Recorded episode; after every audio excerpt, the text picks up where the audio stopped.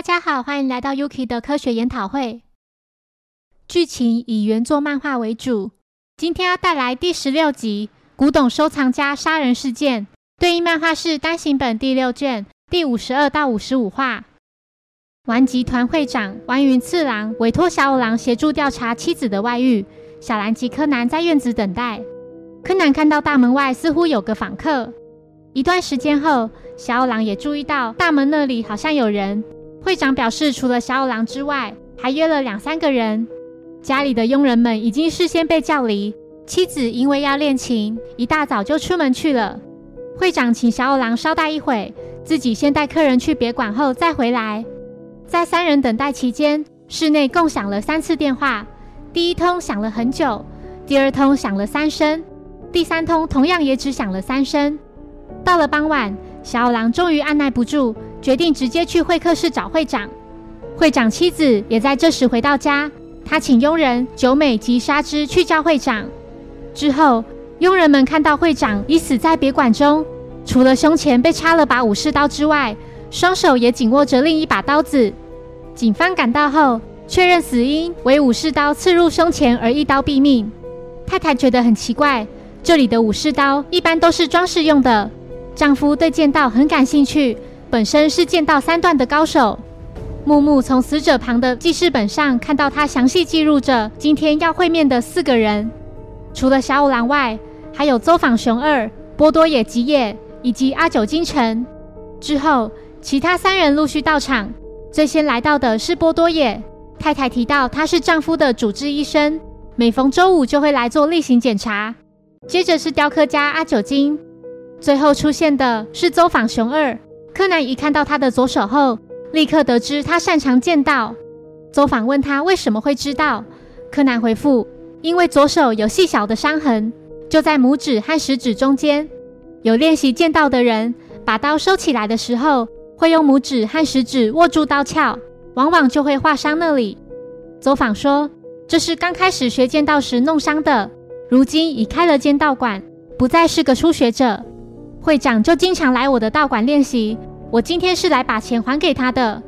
木木向三名嫌疑人表示，预估死亡时间在下午三点至五点间。从屋内凌乱的迹象以及死者身上无数的刀伤看来，死者应该和凶手有过一番激斗。想必这名凶手也是个高手。小兰注意到死者握刀的姿势好像反过来了。木木认为，也许是凶手故意让死者这样握刀的。为了制造出打斗的假象，特地将屋内砍得乱七八糟，如此就能嫁祸给擅长剑道的走访。木木对四人逐一问话。走访说：“我今天是来归还向会长借的五百万元。案发当时应该是独自在道馆静坐。”阿九金说：“我也和他一样向会长借了钱，金额是一千万元。因为来不及筹到钱，今天是想来请他宽限几天。案发当时。”自己一个人在工作室里制作作品。木木问小五郎来这做什么？小五郎直言不讳地回复：“我委托来调查夫人外遇的事。”柯南傻眼，心想：搞什么啊？身为一名侦探，竟然在众人面前脱口说出委托的内容。接下来是波多野医生，他表示今天是来替会长做例行检查的。柯南发现他身上的香水味竟然和太太是一样的。医生支支吾吾。交代不清案发期间的去向。太太坦诚，医生和他两人从中午到傍晚这段期间都在米花饭店里，他就是自己外遇的对象。经询问四人，和会长相约的时间分别为小朗两点，走访六点，阿九金四点，医生则是五点。木木觉得很奇怪，明明相约的时间都不相同，为何都刚好在五点左右抵达呢？走访说。我稍早曾在电话答录机里留言说要提早过来。医生及阿九金说，他们也同样有留话说会晚点过来。木木按了电话留言，第一则是波多野相约五点来拜访死者，留言时间是四点三十八分。第二则是走访于四点四十一分的留言，原本相约六点会面，但想提早前来拜访。奇怪的是，并没有阿九金的留言。阿九金激动地说。怎么可能没有？我还记得我说会晚点到，钱是一定会还的。不过你要是敢卖掉那个东西，我一定会把你杀掉。虽然这么说，但也只是吓吓他而已。因为他威胁说，如果我没还钱，他就把我抵押的那个雕刻品拿去卖掉。那是我师父的名作，雕刻品就在死者旁边的柜子上。幸运的是，屋内被砍得乱七八糟，就只有他完好无损。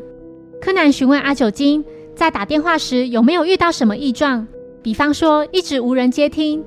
阿九金回复，电话的确响了很久，好不容易接通后，没想到是电话答录机。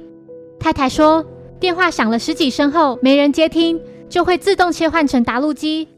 阿九金记得自己是在四点前打电话的。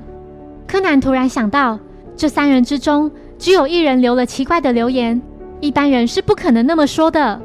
接着又注意到屋内柜子上的刀痕并没有连接在一起，他向佣人借了台拍立得相机，并将柜子拍下来。接着将照片中没有刀痕的抽屉用美工刀割下来，重新排列组合后，就看到了关键死亡讯息。柯南麻醉小五郎，并变身为他的声音说。真正的凶手就是走访。凶手为了要让自己被怀疑，而在房间里画上了刀痕，并让被害者拿着刀，但是握刀的方向却刚好相反。这是为了欺骗我们才故意这么做的。这样一来，大家就会认为那是嫁祸给走访的诡计，凶手也就能借此脱罪。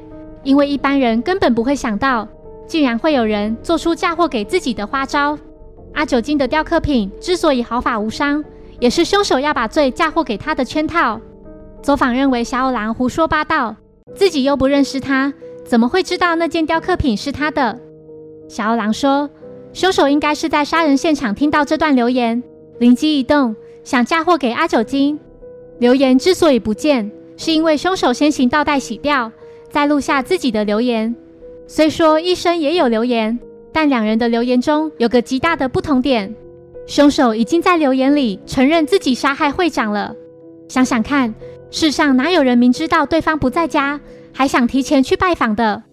另外，还有一点可以证明，屋内刀痕累累，并非是为了要造成打斗的假象，而是为了要隐藏柜子上的刀痕。仔细看看，是不是有些刀痕并没有连接起来？那是犯人故意将柜子的抽屉换了位置，只要将它们重新归位即可。在木木将柜子上的抽屉重新排列后，看到了上面写了大大的“死蛙”，就是走访的意思。小狼说：“这大概是会长死前用最后一口气留下来的，被凶手发现后，就将抽屉顺序弄乱了，也就因此才会在屋内留下乱七八糟的刀痕，好让这个证据从我们眼前消失。”走访认罪，并说：“动机是因为那把刀是我为了借钱不得已拿来抵押的那把。”作为抵押的是我们走访家代代相传的名刀菊千代，没想到竟然已经被他卖掉了，还说一点都不值钱。我一时失去理智，就随手拿起屋内作为装饰的那把刀，从他背后砍下去。谢谢收听，如果喜欢本节目，欢迎小额赞助给我支持，谢谢。那我们下一集再见，拜拜。